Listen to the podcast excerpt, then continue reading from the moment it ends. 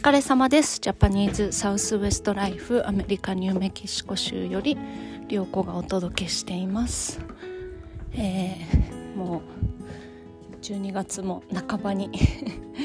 差し掛かってきて、えーと、サッカーね私も見てました日本の試合朝ねちょうど8時からだったのでなんかその前からなんか私もサッカー熱入って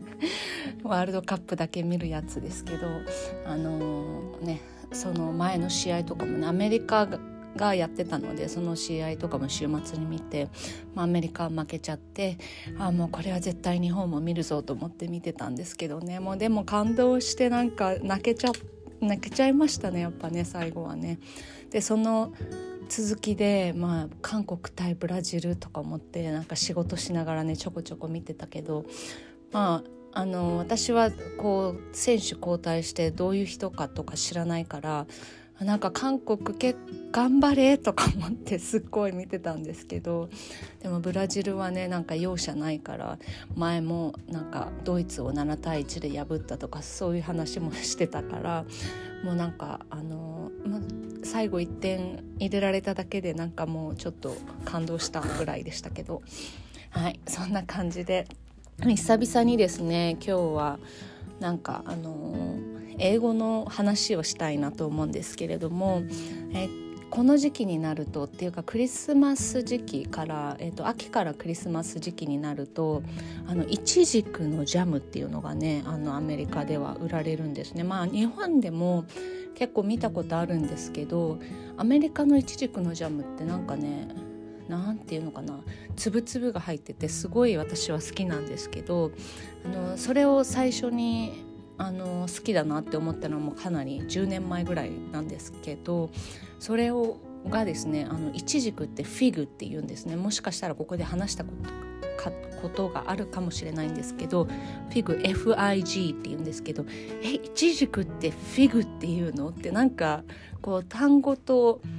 あの日本語と単語が結びつかない時ってなんかすごいえそうなんだっていう衝撃が結構あったりするんですけれども、まあ、そういうのとかねなんかあこれってこんな風に言うんだとかそういう話をしたいんですけれどもあの子供のね勉強はまああんまり見てないんですけど、まあ、よっぽどあの成績が悪い時はねなんかあの復習とかするんですけどやっぱりアメリカの学校ってねなんかあんまり宿題ないしこうなんかみんなですごいガリガリ勉強するっていうまあ小学校だからっていうのもありますけどっていうのはねなんか、まあ、高校とかになってもなんかそんな感じじゃないんですよね。まあ、それは日本と違うななんて思うんですけどだからあのあんまりこう親がすごい勉強を見るっていうのはやっぱりこう足りないところを補うぐらいでもう全然私なんかやってないんですけれどもそれでもなんかプリントとかを見たり宿題とかを見たりすると「な何この単語」みたいな「な分かんない」みたいな「これはあのなんかどうなのとか聞かれてもごめんわかんない。なんかシリに聞いてとか言っちゃうぐらいのあのもうレベルなんですね。今娘は小4ですけれども息子の小1の本のあの宿題をですねあの昨日見ていたらああもうこれわかんないと思ったんですけれどもあのまずねあのこれはこの単語はババーブかどうかっていう質問だったんですよ。でバーブって VERB BERB の verb って言うんですけど verb 何？verb 何？って言ってそれであのよく問題を見たらあ動詞っていうことかと思ってその動詞と名詞と形容詞を分けるっていう宿題が小学校1年生で出てたんですね。であのでバーブは動詞、えーと、名詞は noun って言うんですけど N-O-U-N 名詞で形容詞が adjective adjective っていうんですね。もうこの時点でもうなんかあ全然違うって感じで もう諦めたくなりますけど、まあ、単語を見ればねあの例えば「beautiful」だったら形容詞だよとかなんかあの「飼う」とかあの「pig」とかだったら名詞だよとかなんかその一つじゃ表せないものは形容詞でその名詞をこう何説明するものは形容詞だよとか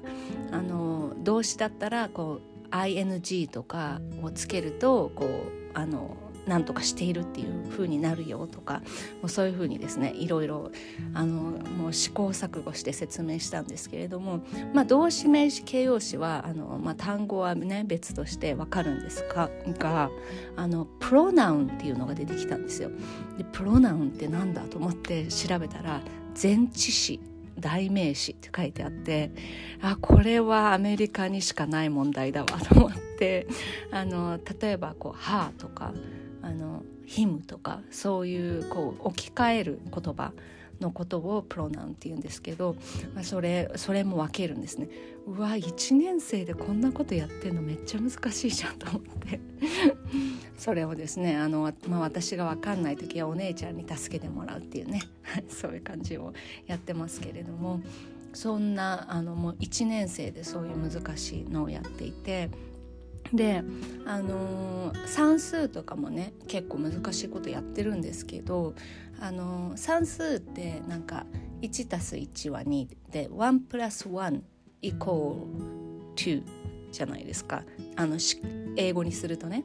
であのプラスっていうのが足すなんですね。なんですけど引くっていうのは日本語からするとマイナスっぽいじゃないですか。なんか2 minus 1イコール1って感じじゃないですか。なんですけどあの小学校で習うのはマイナスじゃなくて to take away 1イコール1なんですね。であのマイナスじゃなくて take away なんですよ。だからあの今テイクアウェイの問題してるからとか言ってそのなんかフラッシュカードあの単語カードじゃないけどなんかそのフラッシュカードをもらってきてなんか3-1とかなんか5-3とかそういうのが書いてあってそれをあの練習するっていう宿題をやってたんですけどそれはもうあのテイクアウェイの宿題なんですね。なんかマイナスの宿題。であのプラスプラスの宿題はあのプラスの宿題足す足し算の宿題の場合はプラスの宿題じゃなくてアディングアッあの加えるっていう意味ですね。アディングの宿題があるからあの足し算の方はアディングで前あの引き算の方はテイクアウェイっていうね。なんかあこれって多分日本語から直訳したらプラスとマイナスになるけどやっぱ全然違うんだなアディングとテイクアウェイなんだなって思ったりしたんですね。であのまた別の日に娘と話していてなんかそのあの息子の方がなんか100マイナス200は何？とか言って言ってきたんですよそしてあの私が「マイナス100」って言ったら娘がお笑いして「何マイナスって?」とか言って「えマイナスじゃないの?」って言ったら「ネガティブだよ」って言ってあの0から下はネガティブ1ネガティブ2ネガティブ3っていう風にネガティブっていうらしいんですねマイナスじゃなくて。だからあの100マイナス、えー、200はネガティブ100になるそうでああなるほどねこういうなんか一つ一つの単語の違いっていうのはやっぱりねあの生活してみてこう子どもの勉強とか見てみないと分かんないななんて思ったんですね。はい、それとまた別であの、うん、子どもたちがこう言いにくい日本語って結構あるじゃないですか。こうまだちっちゃい時にね。でそれそういうのがアメリカでもあってあのうちの息子はねあの子供たち2人とも今まだスパゲッティが言えないんですね。スパゲッティが言えなくてどうしてもなんかパスゲッティになっちゃうんですよ。で結構これってあるあるであの他のちっちゃい子供たちもこうなんか食べ好きな食べ物何とか聞くとパスゲパスゲティパスゲティって言うんですけど スパゲッティってみんな言えないんだこれってあるあるなんだと思ってスパゲッティが言えないとかあとは息子の方がね今病院っていう意味のホスピタルホスピタルが言えなくてあのホステポホステポって言うんですね。でこれも多分あるあるだと思うんですけどあとはなんか TH の発音がやっぱりちっちゃい頃って結構できない子が多いのでフェザーフェザーって羽っていう意味ですね。フェザーが言えなくてフェダーフェダーってって言うんですけどフェバーフェバーって言って その TH の発音がその舌を噛むね。発音が多分あの難しくて。でも1年生になってからはねやっぱり TH の発音とかあとはその言葉の最後につく ND とか「んで」「んで」とかなんかあのそういう発音のこうこの単語はこう ED がついているかどうかとかなんかそのそういう宿題もあったりするのでなんかあこれをこういう風に発音するんだっていうのが分かってきてあの勉強できるあの発音できるようになってきたっていう感じですかね。そんなあのなんかインスタでランクルジャパンっていうそのなんか多分英語の勉強するサイトのインスタのページなんですけれどもそのインスタのね投稿がすっごい面白くてこうアメリカあるあるとかあの留学から帰ってきたあるあるとかそういうのがいろいろ投稿されててあの日本日本ではこういう感じだけどアメリカではこういう感じみたいな。なんかその食月曜日の朝の職場の雰囲気とかあのもうじゃあそのまま仕事始めましょうみたいな感じであの日本だったらね始まるところをアメリカだったらあの週末ど何してた？とか。